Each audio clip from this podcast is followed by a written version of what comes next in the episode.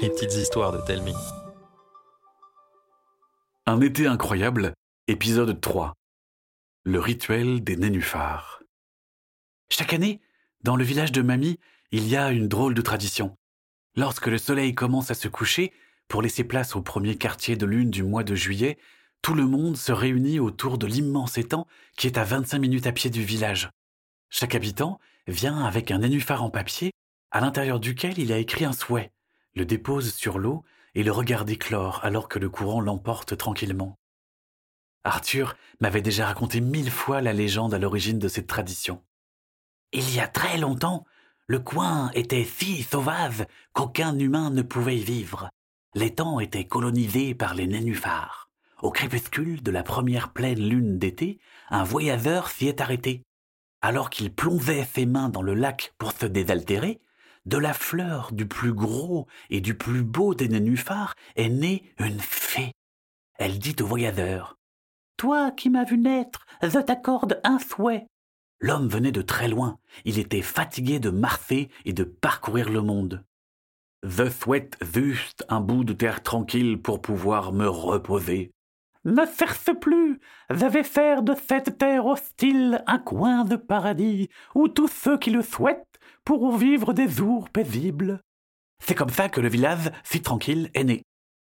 Le lac ne comptait plus un seul nénuphar. Alors quelqu'un a eu l'idée d'y déposer des nénuphars pliés dans du papier coloré. Il arrivait que les souhaits se réalisent encore, mais depuis quelque temps, ça arrivait de moins en moins souvent. Malgré ça, chaque année, les gens affluaient. C'était notre fête préférée, Alana, Arthur et moi. Encore plus que le 14 juillet ou la grande fête du village. Le rituel des nénuphars était un spectacle silencieux et incroyable où des centaines de morceaux de papier se dépliaient lentement sous le regard brillant d'espoir des villageois. Vous pensez qu'ils vont où? Peut-être que des loutres les ramassent pour les donner à la fée? Je pense qu'ils vont dans la mer. Après tout, l'étang y est relié par tout un tas de canaux. Logique, non? Alors, ce sont des crabes qui les récupèrent pour la fée. Mais peut-être qu'ils coulent en chemin une fois qu'ils sont trop mouillés. Sans doute que des poissons les gobent et les apportent à la fée. Évidemment, j'avais plus envie de croire Arthur que ma cousine, mais son explication était trop farfelue. On n'a jamais vu des loutres, des crabes, et encore moins des poissons jouer les facteurs. Ça vous dirait qu'on les suive pour savoir ce qu'ils deviennent? Trop bien, une expédition nocturne Mais on va devoir rentrer avec les parents. On leur dira qu'on fait juste un détour. On ne risquait rien à suivre les nénuphars. Peut-être que c'était grâce à la bénédiction de la fée, mais le village de Mamie était vraiment le plus tranquille du monde. On n'y fermait jamais ses portes à clés. Et si on oubliait quelque chose, on était sûr de le retrouver là où on l'avait laissé. Rien à voir avec la ville où j'habitais, où même les poubelles disparaissaient. Forcément, les parents ont accepté. Mamie était même enchantée. Si j'étais plus piote, je viendrais avec vous. J'ai jamais osé. Il y a plein de rumeurs à propos de ce qui arrive à ces nénuphars-là. Arthur la regarda la bouche ouverte et les yeux pleins d'étoiles. Il mourait d'envie qu'elle lui raconte, mais Lana l'a tiré par la manche. On va les perdre de vue si on part pas maintenant. On te racontera ce qu'on a vu, mamie. J'y compte bien.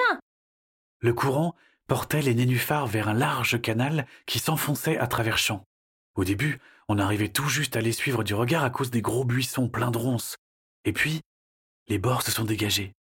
On put mieux les voir se suivre en tournoyant à la queue leu Arthur s'approcha un peu trop près du bord, glissa, se rattrapa in extremis à une branche, mais finit quand même une chaussure dans l'eau. Accompagné des flocs, flocs de la chaussure d'Arthur, on suivit les fleurs de papier jusqu'à ce que le canal se sépare en deux. Seuls quelques nénuphars allaient à gauche. On suit lesquels? On pourrait plouffer La direction de la mer, c'est à droite. Mais les canaux font plein de zigzags, et on ne peut pas savoir où ils vont. Je pense qu'il faut plouffer. Le hasard, y a rien de mieux. La logique, c'est pas si mal parfois.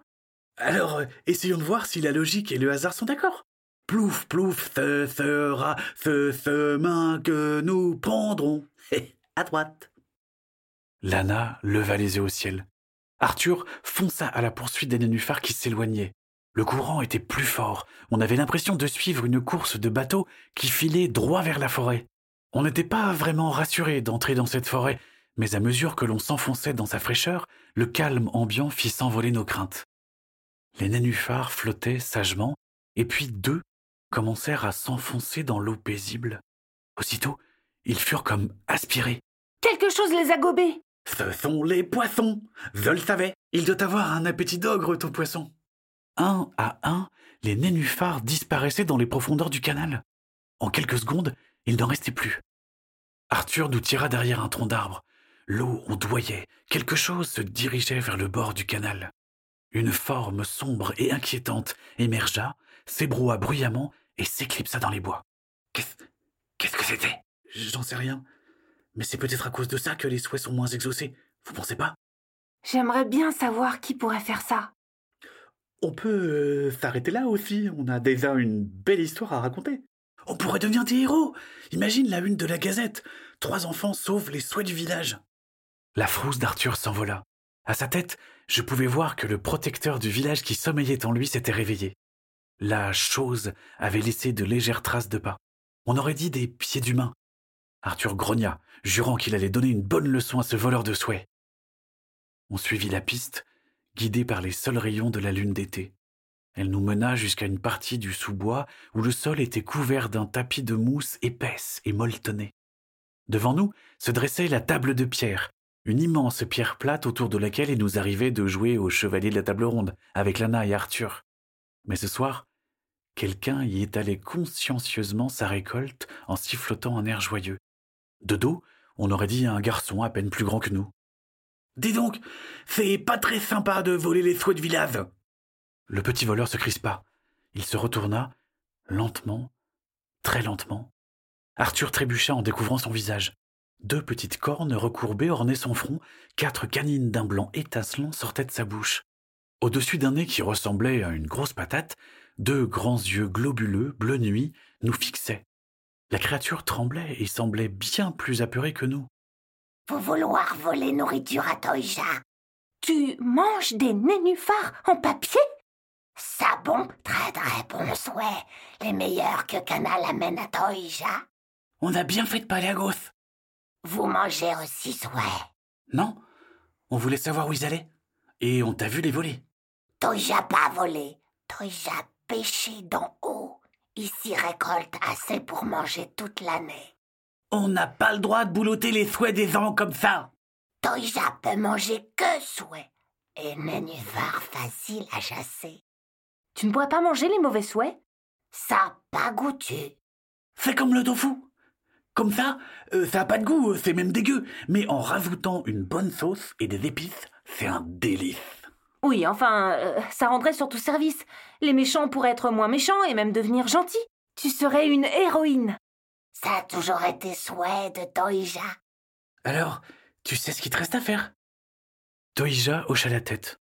Ses yeux clignèrent lentement comme ceux d'un serpent. Une fraction de seconde, l'obscurité emplit toute la forêt. Une brise légère souffla et d'un coup, on n'était plus devant la table de pierre, mais au bord du canal. Deux nénuphars prenaient l'eau pendant que les autres continuaient leur course. On échangea des regards perdus. Qu'est-ce qui s'est passé? On a remonté le temps? J'en sais rien, mais ça fera une sacrée histoire à raconter. Et on fait quoi maintenant? Quelle question? On poursuit notre expédition. Lana et Arthur voulaient voir ce que les nénuphars devenaient maintenant que Toija ne les mangeait plus. Tout au long du chemin, beaucoup d'entre eux coulèrent. Seule une petite dizaine, dont les nôtres, atteignirent la mer. Et alors qu'ils prenaient le large, ils se mirent à briller de mille feux et disparurent sous nos yeux. J'espère que cet épisode d'un été incroyable vous a plu. Une activité à télécharger accompagne cette histoire. Le lien de téléchargement se trouve dans les notes de l'épisode ou sur telming.com slash été. t a l e m i n g.com slash été.